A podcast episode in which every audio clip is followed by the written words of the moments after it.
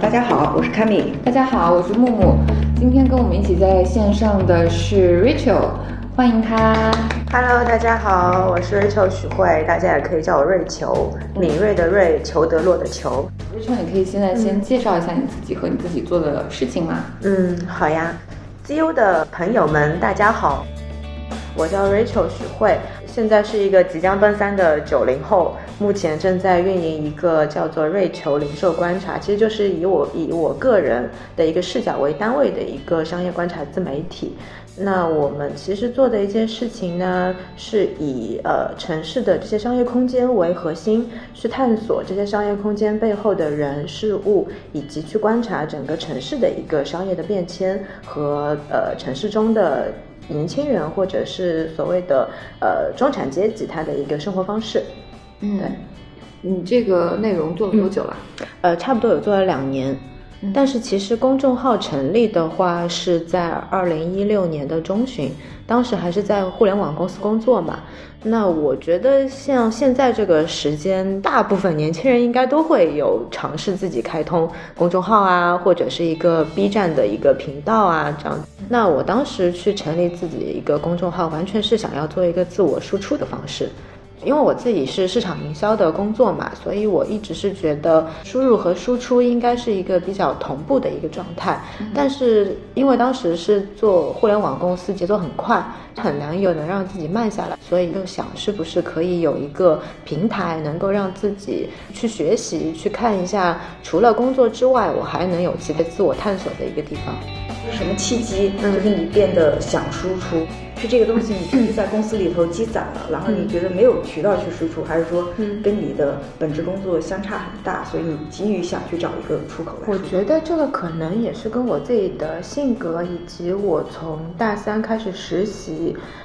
的一个经历有关系吧。呃，我先简单说一下我个人的背景好了，我这个人比较多元。就我既是有互联网背景，然后又有传统的呃快销的零售零售行业的背景，所以我现在在做商业观察自媒体的话，其实是会有这样子的多元身份的一个优势的。我既能懂互联网语言，又能懂传统的零售以及整个商业地产的运作的一个方式，所以我用这样子的一个多元的一个角色去看现在的商业变迁，反而要比只有一个经验的人会好很多。那再回到你一开始的问题，就是什么样、什么时候会有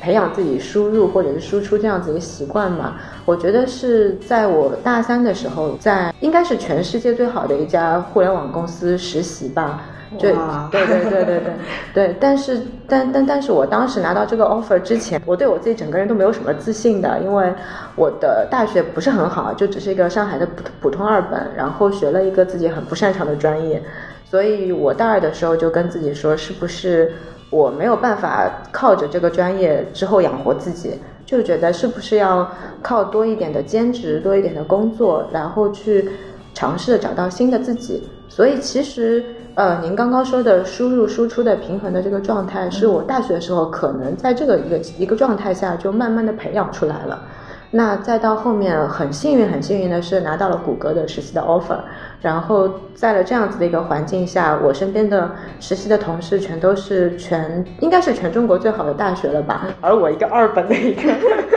一个没有出没有任何出处的一个一个默默无闻的小女子，就在这样子的一个环境下面成长。当时后面实习了有十一个月左右。后面就顺利的完成了这一份实习工作了嘛，当时觉得自己可牛逼了，马上就要找工作了，厉害死了。但当时我的老板其实是李开复的二把手，就这样子一个人物，在我们毕业的时候跟我说了这样子一句话，就是说，这不是你当下最闪耀的时刻。我就把这句话记到现在，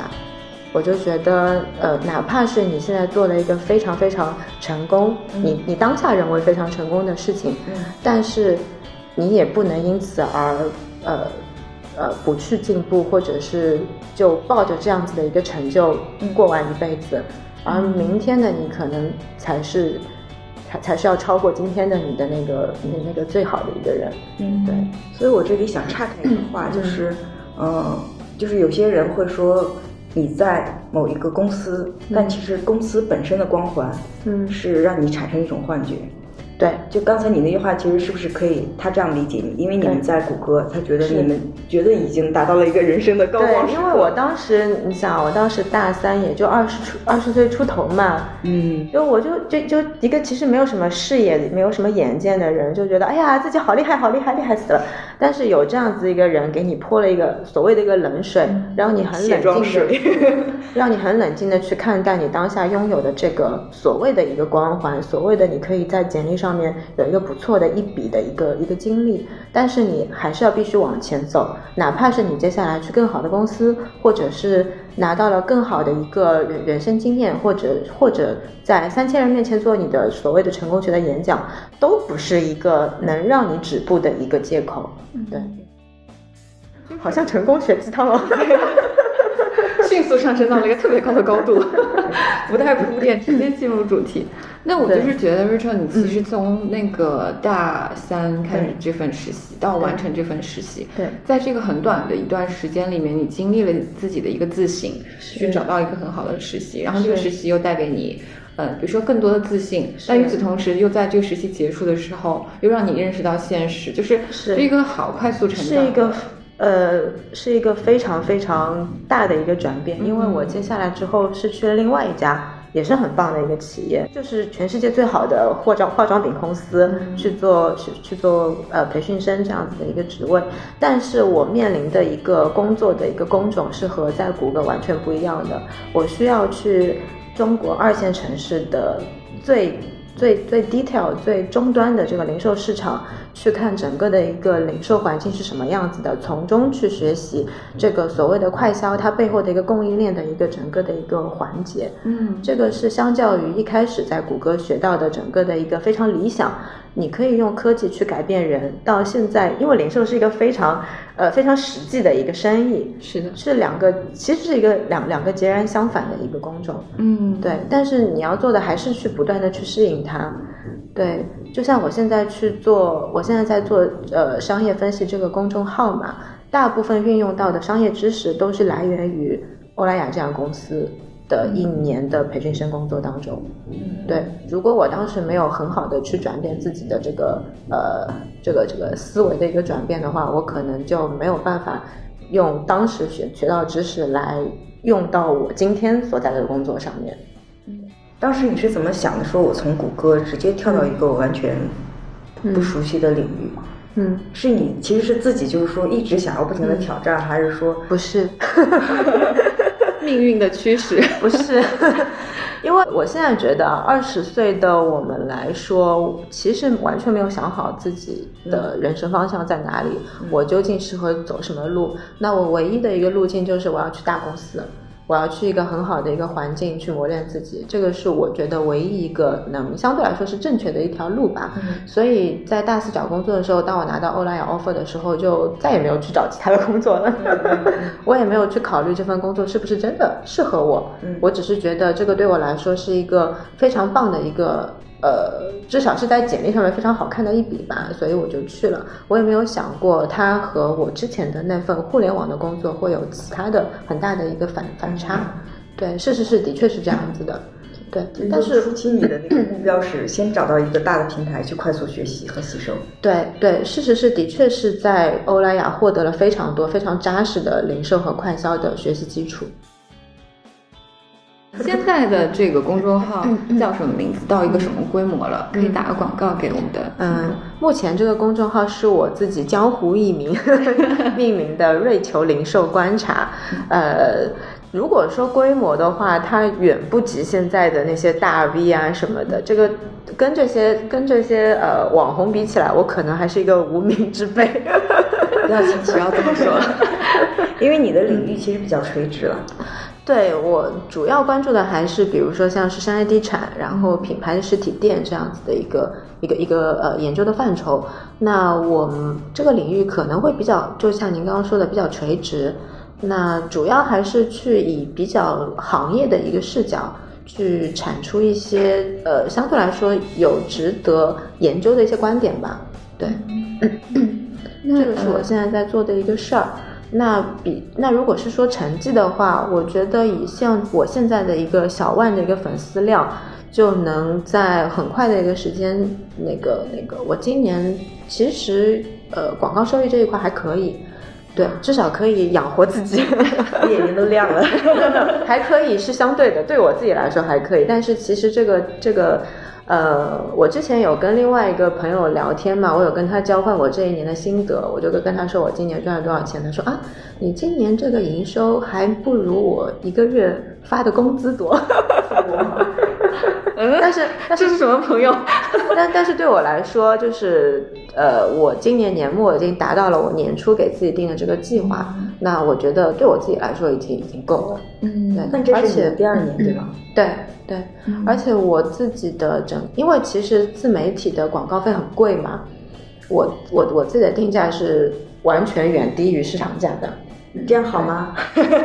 就是因为呃，你现在这个公众号的发展阶段，我我我自己是有自己的评判啦，所有人都觉得你要涨价，但是我觉得我自己还没有到，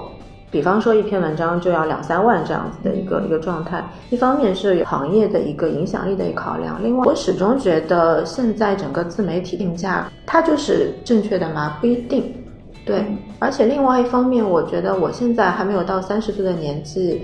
如果靠这样子的一个方式去短期的获得收益，它是正确的吗？也不一定。对我以后好吗？也不一定。所以我更加倾向于慢慢来，一用一个相对来说我的客户比较能够接受的一个价格，同时能够给他们超出他们预期的一个东西。那我可以有这样子一个一个 gap，让自己在这个时间段里面更加深入的去积累自己的底层的学习，嗯这样子会更好一点。理解，就是这个阶段还是一个积累对，和呃成长的一个过程，可是能还没到那个点。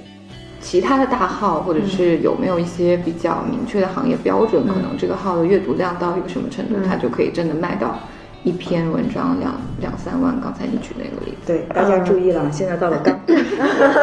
之前有人抱怨我们的时那个音频干货时间来的太晚，现在我们就很快的给大家进入一个快速干货时间。作为一个 自媒体的公众号，如何产生营销？也没有也没有，因为呃，如果是把把把整个自媒体看作一个大行业的话，又可以拆分成两个，一个就是行业内，一个就是一个就是所谓的生活方式，美比如说像是美妆博主啊这样子的一个呃 for 大众的 for mass media 这一块的这个这个自媒体频道，那这一块相对来说会更加呃高溢价一点。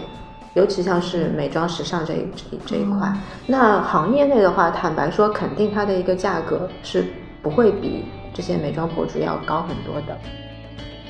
呃，那如果是看它的呃阅读量的话，其实它更加它的一个定价更加偏向于它在行业里面的地位，以及它在品它在行业里面的品牌知名度。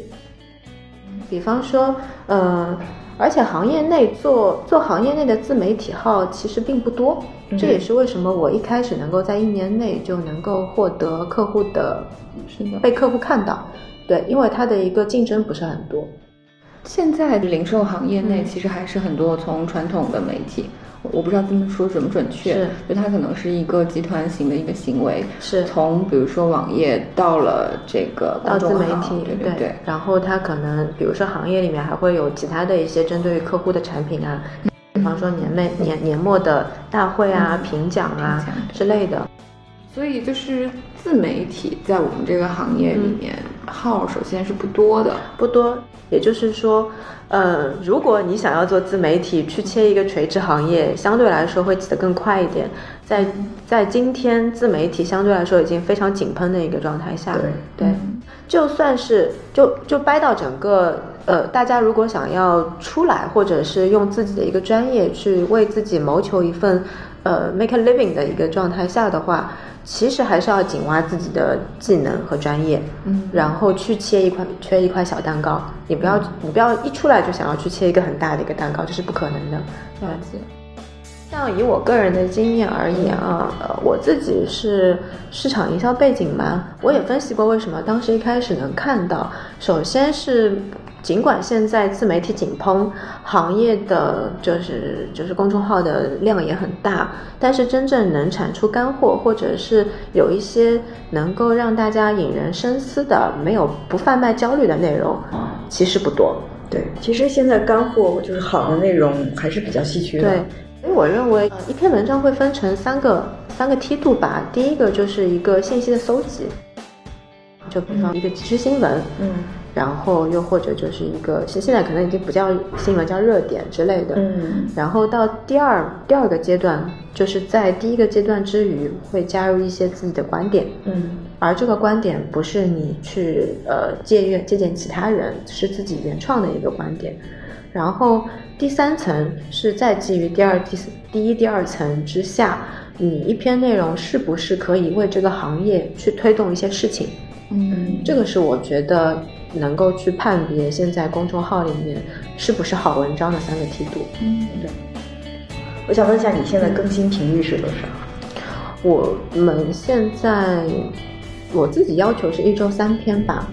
哇，这个密度还蛮高的。对，都是原创的。但是我我我算了一下，今年一年吧，我们一个团一个小 team，其实我现在已经有自己的小团队了，我们有三个人，嗯，呃，但是生产主力还是我啦，嗯，呃，我们一年大概生产了有一百将近一百五十篇文章，嗯，对，这个你觉得是行业的平均的还是？当然是低于平均的啦，这都已经低于平均了，对，因为好的。大部分那些已经能够批量生产的那些自媒体，它肯定是日更，而且日更每篇每次推送都有两到三篇嘛。嗯，那你这样子去算，我的量其实是很低的。你每次更新就一篇？对，对。嗯，都写不了那么多，头发都快秃掉了。这个也是我刚才想问的，就是说现在的这个团队的，嗯呃，一个量，然后你什么时候开始建立？因为一开最早的时候，你其实是个人想要自我学习的一个平台嘛。是。那建立起团队，那是一个怎么样的契机？然后你的 partner 就为什么会找到他们？这样。其实第一个 partner 是在我开始盈利的一开始就加入了，嗯，也是我之前的同事，然后当时我们就觉得可以，也也不是抱着盈利为目的啦，也是自我学习的一个态度。去想着能不能生产出一些不一样、不一样的一些内容，嗯，然后我们也是有分工的，呃，比方说我自己会比较擅长逻辑这一块，以及和商业分析这一块，那他呢会更加偏视觉、偏图片、偏审美这一块，以及会为我去挑选哪些是值得讲的一些内容。然后到今年年初的时候，因为一个项目的一个契机，我迎来的第三个小朋友，嗯，然后是以也是一个以实习生的一个身份加入，然后到现在也有一年，从一开始他只是简单的排版，到现在慢慢的可以独立的生产出一篇能够自带分析，同时可以加入大企业财报的一篇一篇文章。我也想要问一下，说现在如果把呃加入一个小的团队去产出内容作为第一份工作，它的有什么心路历程？因为比如说像我们都可能在我们职业的最开始想选择一个大公司、大平台，是稳定也好，它会增加我们的 reputation 光环也好，嗯，我觉得思考肯定是跟我们不一样的。对，嗯，对，这也是为什么我。我我我其实很看好这个小朋友啦，但是我很害怕的是我自己这么一个小庙，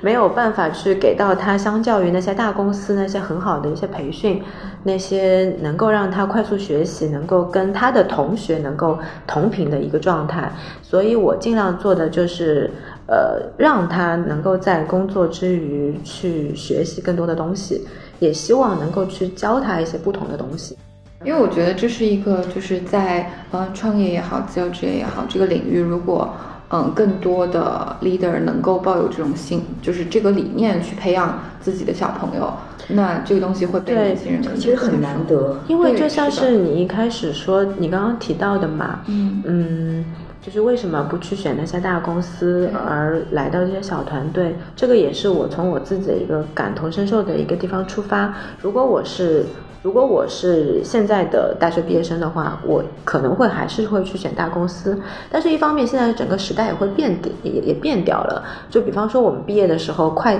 外企快销是最好的选择。那但是没过两年，中国互联网就起来了。然后再过两年，创业团队又起来了。所以现在大部分的学生，他大部分的毕业生，他的出来的选择不一定是大公司。嗯，对呃，就比方说我的我的我的小朋友嘛，他会觉得大公司一方面加班会比较多，另外一方面有很多制作东西会影响到他一些比较创造有创造力的事儿。嗯，对，因为他们之前都是有在大的企业里面做过实习嘛。那我觉得，如果是在一个小团队的话，是不是可以把一些更加多的一些呃新鲜事儿，能够让他们去尝试？因为现在的小朋友其实他的一个能力和创造力都要比我们以前要大很多。对的，对，其实我们当初做这个节目也是有一个因素在里面，就是我们看到说自由工作的人，呃，还有他们。比如说进行了转变的人，是心中可能都会有那个火花在那儿，就是我有创造力，但是我可能在一个大的平台上，我没有办法施展我自己。对，嗯然后以及我们也看到很多九五后呃更年轻的人入到进入就业市场以后，他们会选择更加灵活的办公方式。就我觉得这是一个 trend，就是是一个信号吧。而且我相信中国的自由职业者的规模还远不到天花板。就像美现美国跟东京，它的一个自由职业者的一个人数，我我不知道具体的数目啊，但是我觉得是远远高于当下中国的。嗯这也是为什么美国那边的人和办公的一个市场是要相对来说比中国要好很多。Rachel，你可以跟我们分享一下你对自由职业这个自由的见解吗？嗯因为我们也在思考说，这个自由到底是在、嗯呃时间上，包括比如说创造力，是然后呃收入上，嗯呃，你你你你在你看来什么样的状态是自由职业？然后你觉得这件事情哪一点是最重要？它可能会有一个价值的排序啊，或者什么？嗯，我觉得自由分成两个部分吧，一个是身体自由，一个是心灵自由，嗯当然还有第三个是财务自由。对，我觉得可能现在很多年轻人出来就是想要觉得能够释释放自己的，在以往的朝九晚五这个固定的一个模式之余，能够充分释放自己的天性，嗯能够呃做自己想要做的这这个事情。但是我想说的是，自由职业者这份工作远没有你们想的那么自由。嗯对，而且你要承担的压力是要远大于之前自己还是职场人的一个状态。嗯对，你要去想你的下个月的收入在哪里，你要去很好的去管理好你每天的时间，因为你的状态已经不是朝九晚五的一个状态了。你要去管理好自己二十四小时乘以七的一个状态，甚至是二十四小时乘以三百六十五天的状态。就你可能没有什么做五休二的一个工作公共工作方式了，你可能七天都在工作，或者你有可能对自己没有要求，或者是当下没有工作，你就直接睡了几天，或者是怎样的，对，这些都会发生。那你如何去很好的，首先是很好的管理自己，这个已经不是一个所谓的自由了。所以我觉得自由职业者所要去克服的第一件事，不是所谓的去赚钱，而是要去学习如何的自我管理。我想了解一下你现在的这种作息时间和你，比如说这七天的时间安排。我现在已经相对来说好一些了，呃，因为有也差不多自己摸索了两年嘛，呃，我可以简单说一下这两年我经历了什么。嗯我第一年的时候，其实一开始我是不知道怎么管理自己的，因为如果因为不是不是一下子就有工作的嘛，所以一开始会很焦虑，怎么办？我做什么？我明天做什么？嗯，所以其实你是在一个收入没有很稳定的情况下就自己先出来了。有存款。我算了一下，这个存款能能够维持我没有收入的情况下，能维持我多久的一个状态下开始做的。因为我自己不是一个物质欲很强的人嘛，我只要满足自己能够交房租，能够能够吃饭，能够也不要买衣服买包了，就就这样，底层是能能能够 struggle，也不要 struggle，就 survival 下来就可以。对，然后到后面我就开始强迫自己九点钟开始坐到办公室开始工作，然后到六点钟就自己回家，嗯因为我还不知道如何去管理自己的时间。对，然后在这样子的情况下，慢这个状态慢慢慢慢慢慢到了差不多一年左右，我开始知道了什么样子的一个，呃，我我我比较适应什么样子的一个方式，我有自己的一个时间管理表，嗯就把自己的呃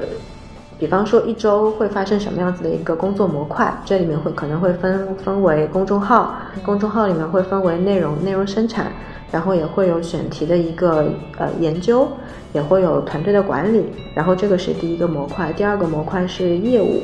就是那个除了公众号之外，如何去做其他的一些业务和项目，这个是一块。第三块是学习，学习其实很重要，嗯，就是它这个学习指的不只是你要在自己的专业上面去学习，你要去看，比方说我现在做的是商业地产跟商业空间，那我就要去看呃相关的书籍或者是怎样的。但是除此之外，你还要去做其他的一些一些方面的学习，因为呃自由职业者还要去攻克的一个壁垒是你已经。你已经不是在一个体系里面工作了，你不是在一个公司里面，你没有一个大环境能够让你保持跟这个世界同频，所以你要做的是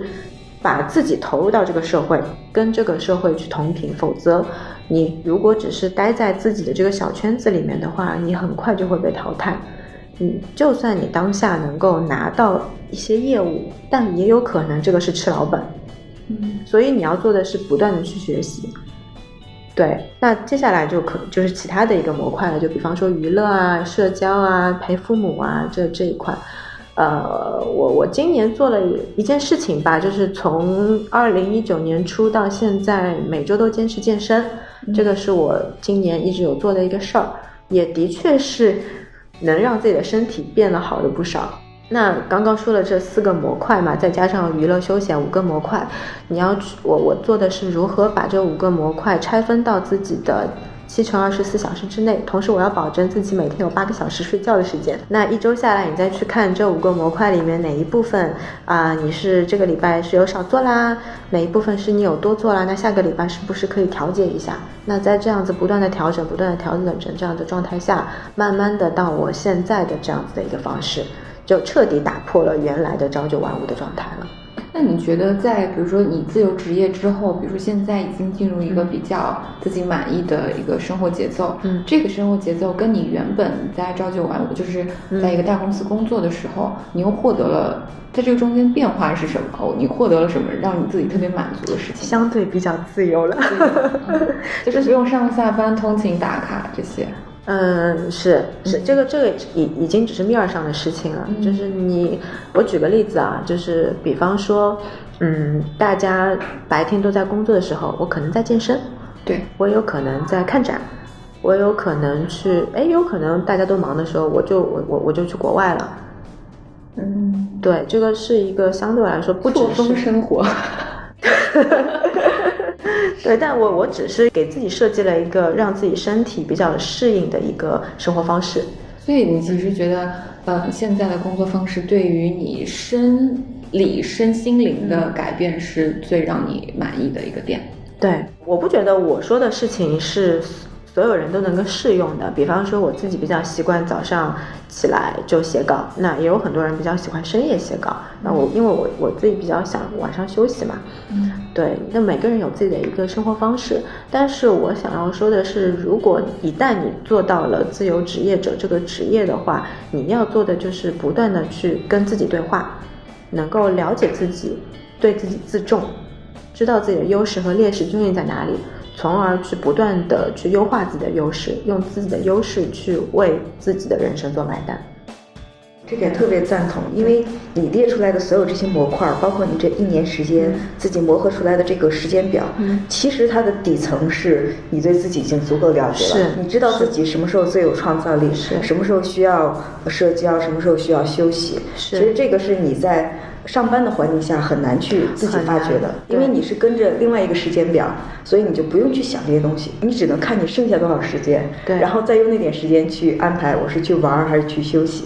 但这个是完全从内而外的，所以你会觉得特别舒服。是的，是的，而且以前在做职员的时候，其实你是不需要为自，就说的难听点，你是不需要为自己去负责的。是的，是的，你也不需要去扛特别特别大的一个一个职业，哪怕是你已经到中高层了，但这家公司不是你的嘛？但是现在你就代表了一家公司，这家公司就是你自己，你做的所有的事情可能都是一个公司的一个流程。嗯，对，你要就就算是自由职业者，都要学会用一个公司运营的、公司经营的一个呃思维模式去考量自己在做的一个事情。对你需要去学习，呃，什么叫做企业经营，什么叫做财务管理，什么叫做自我管理，什么叫做什么叫领导力。那我听下来，其实我觉得。自由职业对于从业者的自我素质的要求，包括一些性格方面的问题，还有呃心态啊、价值观，比如说对于金钱观、对于消费观念，它其实都是有要求的。是，那是不是嗯，就是我也想要理清这个中间的逻辑，是一个人拥有了这些素质才能够成为自由职业者，还是说成为了之后你其实会更自信，去发掘到这些特质，然后发展它成为一个更好的？自由职业者，我觉得我现在要比十二个月前的我要自信很多，因为我更加了解自己了。我知道自己，哎呀，就是哪个地方不行。我知道自己，哎，这个地方可能我就是要比常人要好一丢丢。对，就是不断的跟自己对话，不断的跟自己进行协调，然后倾听自己内心的声音，慢慢慢慢的，你的自信心就由内而发了。就像凯米刚刚讲的，就是知道自己什么时候要休息了，知道什么时候自己吃多了要去锻炼了。对，这个其实都是一个能够跟自，嗯，这是一个不断的优化自己的一个一个过程。我特别赞同这一点，就是其实有的人就会说，像刚才我问你是不是已经积累了足够多的资本才去完全解脱出来？其实很多人就是说我有了这个想法，嗯我有了稍微有一点点的保障。我就先出来了，嗯，就不是说你所有东西都准备好，是，是我什么所有的自控力都要练好，我所有的客户都要找好，我才安安全全的出来。其实大部分都是我先出来，然后你在那个过程中自己就已经形成了这些本事了，包括呃你去找客户啊，去去找这个呃，包括你的整个的身体的一个了解，就有点像是自我创业的一个过程。对，对你创的业，就你创的这个业就是找自己。对对对对。结果在哪里其实不太重要，它的这个整个航行的目的地在哪里其实也不重要，重要的是你在这个过程当中你看到了什么，你有没有把这些东西消化一下，然后成为自己的东西。对，就比方说我今天见到了两位，然后我对我其实对这个这个整个的一个过程，我也会有自己一个学习的一个状态，是不是可以消化到自己的工作当中啊？这其实都是一个。跟外界不断的去吸收对话，然后成为自己的一个状态。嗯，那现在的工作状态，我们刚才聊了很多，就是我们呃已经比较享受，然后认为说这是好的工作状态，对身心比较好的一个地方。那你现在还有发现你不满意的点吗？你觉得我可能接下来一年我需要再改进？嗯，我我假设啊，比如说时间安排啊，工作的地点啊，舒适度啊。呃，效率啊等等，你现在还有明确的目标？我简单说一下我不太满意的一个地方吧。呃，这个也是我一直在思考的一个一个一个地方，就是我一直是觉得现在整个公众号的影响力以及它能够覆盖到的人群还不够。嗯。但是这个事情是我在半年前还没有办法去解决的，因为我还不知道自己其实接下来真正想要解决的一个，或者是用这个公众号去为这个这身边的小微环境做出一些什么样的事情吧。同时，我也不觉得现在自己的公众号的内容写的多好了，尽管有一个比较满意的一个点，就是今年几乎所有的客户的合作内容我全部是已稿过，这个其实对双方都有很高效的一个推动。是我不觉得这个所谓的能够让客户一稿过的内容，就是我接下来能够让我持续去盈利的一个产品。对，所以在今年年底的时候，我们做了一个我自己做了一个小尝试，就是去做了一个年度专题。那这个专题我自己是定名字叫做“新商业空间机遇”，它的形式是我们去选四个话题。然后每个话题用不同的角度去寻找不同的人去聊，比方说第一个话题，我们就去找了两个在行业内非常，呃非常知名也非常优秀的商业设计师。然后第二个角度就是在上个礼拜青年青年日做做所举行的一个跟三十个青年去对话，去问大家现在整个的一个商，他们。这些青年是怎么去看实体经济的？他们对 shopping mall 是怎么去看的？然后第三篇也是上个这个礼拜我刚刚完成的一篇，是去找两个非我自己是觉得很优秀的一个品牌的主理人，去聊用他们的一个商业实操者的一个角度去看他们是怎么去看当下整个商业空间的。四篇的话也是下个礼拜会去做，是做一个整体的上海商业的一个分析。就我。通过这个专题，我慢慢知道了，这个也许是我们明年会做的一个事情。嗯，就是它已经不是一个所谓的单篇的内容，它是用一个策划的一个形式，去让大家看到现在中国或者是上海吧，整个的一个实体商业和商业空间正在发生什么，这个领域里面的所有人大家都在做什么，同时不只是这个行业里面的人，这些。行业外的大众，他们又在想什么？我是这个，可能是我明年想要做的一个事情。嗯，有点从点到线到面的这个体系的。听到这里，我觉得 Rachel 真的是一个逻辑非常严密的人。真的，有没有？因为就是呃，因为我跟 Rachel 相当于在类似的行业从业。所以，当他讲到这个专题里面有设计师，有青年日，青年日相当于说消费者视角，然后还有品牌方，然后市场的这个动态，就上海整体的一个状态，我就觉得，嗯，呃，我觉得 特别适合做策展人。也没有，也没有，也没有，也没有可能。接接下来是要再采一个策展人，希望听众朋友们敬请期待 突如其来的那个广告。因为我之前自己也有做这种呃公众号的内容输出。你会有觉得输出困难的时候吗？有呀，一直输出困难呀。会有会有输出焦虑吗？那个选题没有的焦虑呀，可多了。但现在还好，就是呃，尤尤其是呃这个问题到下半年，慢慢的就没有了。我觉得还是因为到年终的时候，我可能自己在内心当中迈了一个坎吧。就还是一个自我对话的一个，是不是有时候就是状态？到了一定程度以后，就觉得一定要突破一下，才才可以。如果只做维持的话，就觉得不爽，写的就有点写不下去。是，这可能也是跟我自己的性格有关吧。我是一个不将就的人，就是我不太喜欢蹭热点。嗯，观众来说，想要看到的就是不一样的视角和你们的态度。就我觉得热点很多，但是热点它。解读它的那个分析的面向是不一样的，而我们希望订阅到你们的号，嗯，可能重点就是在这儿。是是，但是其实我找到这样子的一个一个一个步调还蛮难的。嗯，我当因为因为没有人告诉我答案，每我我能做的就是去看我身边的号在干嘛。我一开始的确是这样子的，所以也是为什么我之前的号的整个的一个写作方式会跟。一些呃那个财经媒体的内容差不多，就还是三段式的一个一个结构嘛，从结构来看是差不多的。但是我是尽量能够从同一个题材有不同的角度去解读。但是我到年终的时候就开始思考，就是我的这个频个人的这个频道，它是不是就是一定要用这个三段式的这个结构去讲一些东西？嗯，到后面我发现不一定，就我。我我我不一定要用非常严肃的一个一个一个方式方法去呈现一篇内容，会去分析客户为什么这次会找到我，他他以及他的老板想要什么样子的内容，同时这个内容是不是又又要又要去跟自己的内容去做匹配，这样他他其实是一个跟客户呃共创的一个阶段。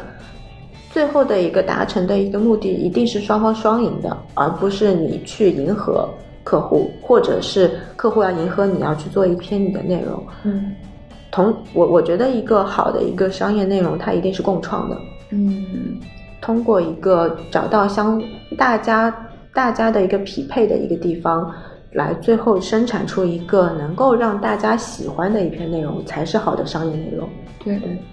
对，就是。大部分的号还集中在你刚才讲的第一个维度去搜集这个热点，观点并不是特别多。还有一个可能也是因为现在那些比较大的号，它已经是企业化运作了，嗯，所以它的一个内容生产是批量的，嗯，然后有自己的一个标准的，嗯，就像我最近看奇葩说，我奇葩说》第六季嘛，一开始我觉得还蛮蛮好看的，观点也很犀利。但是看到最近几期，我会发现几个老奇葩会有固定的一个表达的一个模板。一开始就是在那边啊，很就讲讲一些笑话之类的，到后面就突然煽情，后面我觉得有点疲惫。对，那我也有这个感觉。昨天晚上还看了一期，看完了之后就觉得，今天看的这个就不是很下饭，就是 很无味。看到后来我说。就就我还都没有看到他们那个呃输赢到那个阶段，我就就关掉了，对吧？我最近几期也是这样子的状态。这一届观众比较聪明吧，可能大家而而而且现在的整个的一个互联网的用户的注意力经济很浓很很很难被抓到嘛。那其实作为每个内容生产者，其实每个人都要去思考这样子的问题：你的内容是不是当下观众会喜欢的？那下一个阶段的用户会喜欢什么样子的内容？跟我们分享分享你在做呃公众号这样一个产品，有没有什么很好的工具啊？嗯，管理你的时间啊，这种作为你觉得作为自由职业者对你来说很有帮助的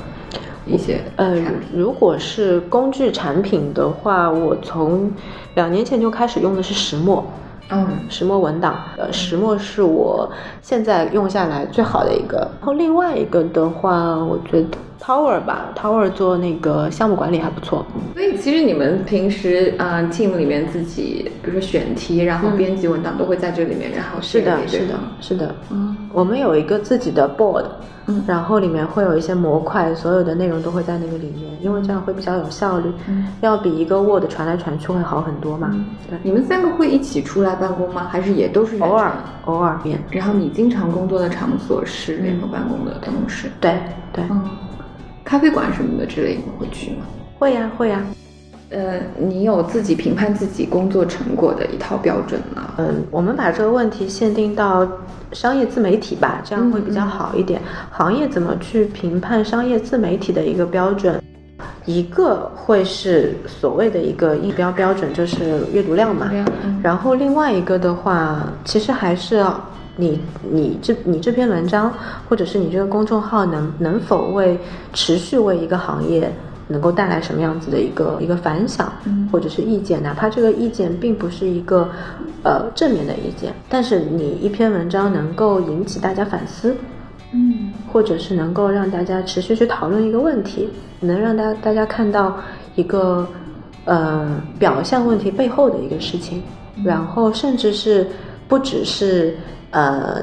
一线员工会讨论到你的文章，连整个行业里面的领导人都能看到你。这个可能是评判一个自媒体号的一个维度吧。嗯，我觉得最重要的还是你怎么去看自己。像硬性指标方面，比如说你跟客户去签一个呃一一个一个专项的 case，他会要求你阅读量要达到多少吗？我没有遇到过。嗯，因为大家都看我阅读量不高呀。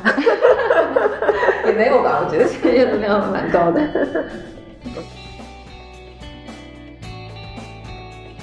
就是我今天特别想做一个尝试，因为之前我们在节目里面已经许诺大家说，我们是一定要给干货，嗯，而且呃，我们希望可以通过我们对自由职业的采访。实际上是建立一个行业的一个小白手册。啊，就是我们希望呃每一个人，不管他是目标是自由职业，还是说他是一个在职人员，只是想增加一个技能，嗯，就是我们希望我们每介绍一个行业，嗯，就可以让他从没有基础到渐渐的入行，就不是说他做的多好，但是他可以到入行。所以我就希望我给你来一个快问快答，好呀好呀好呀，可不可以给大家理出这么一个思路？嗯。啊，那我们试一试看。你的所有的回答尽量简洁，就只给我要点。天哪，好考验人！那个促字，对，好。什么样的人适合做公众号？什么人都适合做公众号呀，但是这个取决于你是不是愿意持续去做这个事情。公众号怎么可以拿到第一笔的收入？怎么兑现？你对自己的自我定位在哪里？你是要做 me 呃那个 mass communication 的那种大众市场，还是一个垂直领域的一个市场？你是用什么样子的技能去赚什么样的钱？好，那我就再问详细一点。如果你是要对大众的，嗯，这块的话，你的这个兑现方式是什么？我不是大众的，所以我没法问这个回答这个问题。好，那第二个，如果是垂直领域的话，尽量你的内容要专业，然后跟其他的呃公众号不一样，所有的言论和观点都是要对行业有利的，能够推动这个行业的。你不要以赚钱为目的。怎么让别人看到？好内容都会被看到啊。而且你在不同的一个阶段，只要你能坚持做好内容，都会遇到不同的贵人。就比方说商业咖就是我第一个贵人，所以你会有推广渠道吗？嗯，肯定会有，就不止，因为在这个时代，你不只是公众号，而且整个公众号的一个自媒体红利正在下降嘛，所以你要做的是去做入驻更多的平台类的、频道类的这些渠道，让更多的人能看到。你现在有入驻多少个这样的平台？其实只会专注的做几个吧，一个是三十六课，呃，界面，这两个相对来说会比较比较有权威性的一个平台。然后再者就是自我自己的频道，一个是头条号、微博，然后知乎，嗯，对，大概就这些。这种都是你去主动推，还是说他们有一个邀请？嗯，三十六课是邀请。嗯，你是什么时候拿到第一份的？广告收入，或者说是来自客户的收入。去年一月份，嗯，那个时候你的粉丝量是多少？几千，能能播吗？不要被广告爸爸听到。他们会去询问你的粉丝量不会。一个新的公众号的话，大概会在什么时候可能会盈利吗？这个真的没法说。我觉得我能够短期内被大家看到，完全是幸运，以及以及相对来说，我的内容是正好是商业地产这个行业里面。大部分的号不会去这么写的，嗯，所以说你其实是在呃一年左右的时间才够才能够拿到第一笔收入，嗯，一年不到吧，嗯，这个算快的还是慢？我觉得是算快的了，呃，我刚刚回答的问题并不是适用于所有人，而且而且就哪怕是公众号吧，它的一个盈利模式，或者不只是公众号，你自己去创业，你都要有自对自己的收入有预期。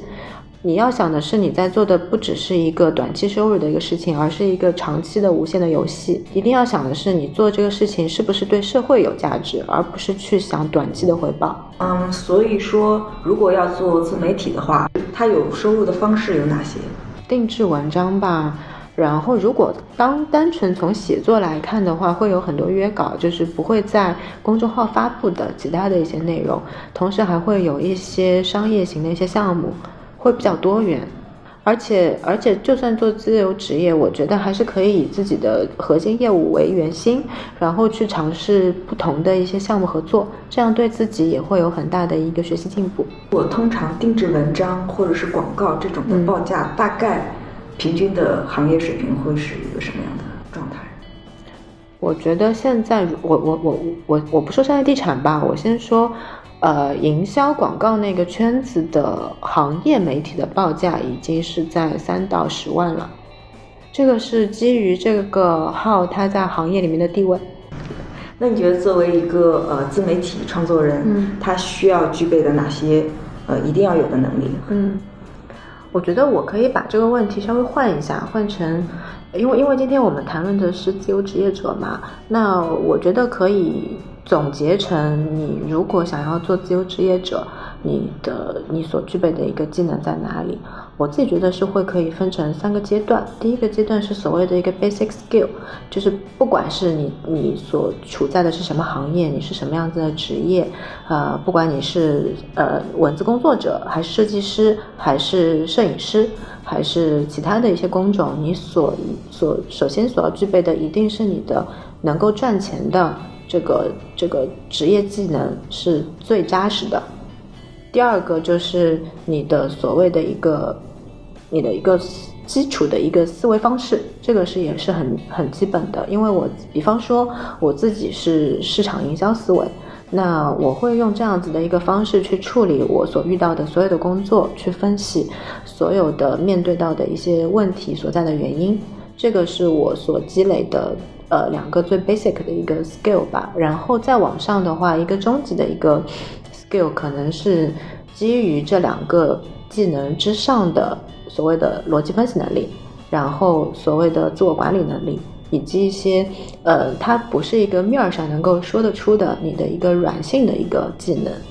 对，然后在网上的一个技能，可能是基于第一、第二技能之下，你是不是有跨专业的能力？最终的一个呃 skill，我觉得是领导力。对，那这个领导力不只是指的是呃。企业的管理者，他更多的指的是一个所谓的你是不是有一个很好的一个价值观和愿景？那你是不是能够把你的这个愿景去影响到更多人，能够让你去组织更多的人一起参与你的这份事业？同时，你一定要保证你的整个的一个人是非常正直的，你的这个愿景是能够去，哪怕是能改变自己的小微的环境吧。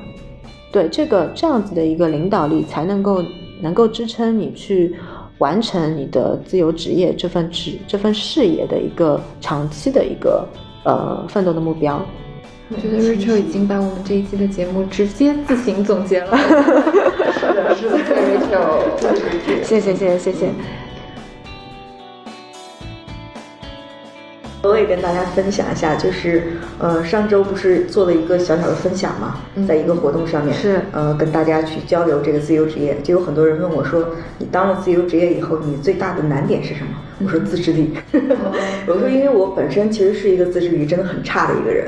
就是干什么事情全凭兴趣爱好。然后我说我最最堕落的时候，就是刚做自由职业的时候，有一两个月也是时间完全颠倒。对 对对，然后他们就说：“那你是怎么克服的？”我说：“就是把那个劲儿散掉 就就好了。”啊，就有一个阶段你可能就非常亢奋，但有一个阶段它就是会落下去，就会你你比较疲惫，就是想要休息。对，就是你可能之前在一直是朝九晚五的状态，那突然间给你自由，你就发泄，像小孩子一样去发泄。然后我说你你怎么样也是个人，你发泄个一两个月也就够了，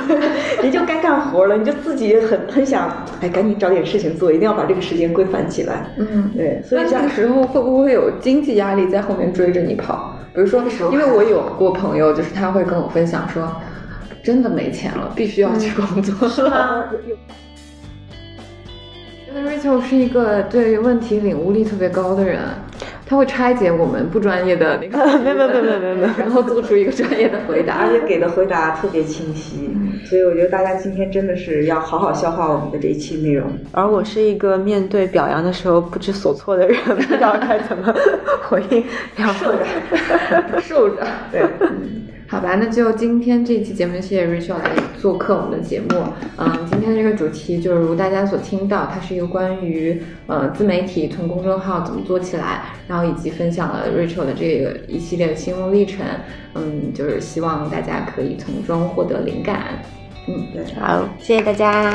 拜拜。希望大家能够关注我的公众号，我们慢点会把那个信息放在那个信息栏里面。好的，好，嗯。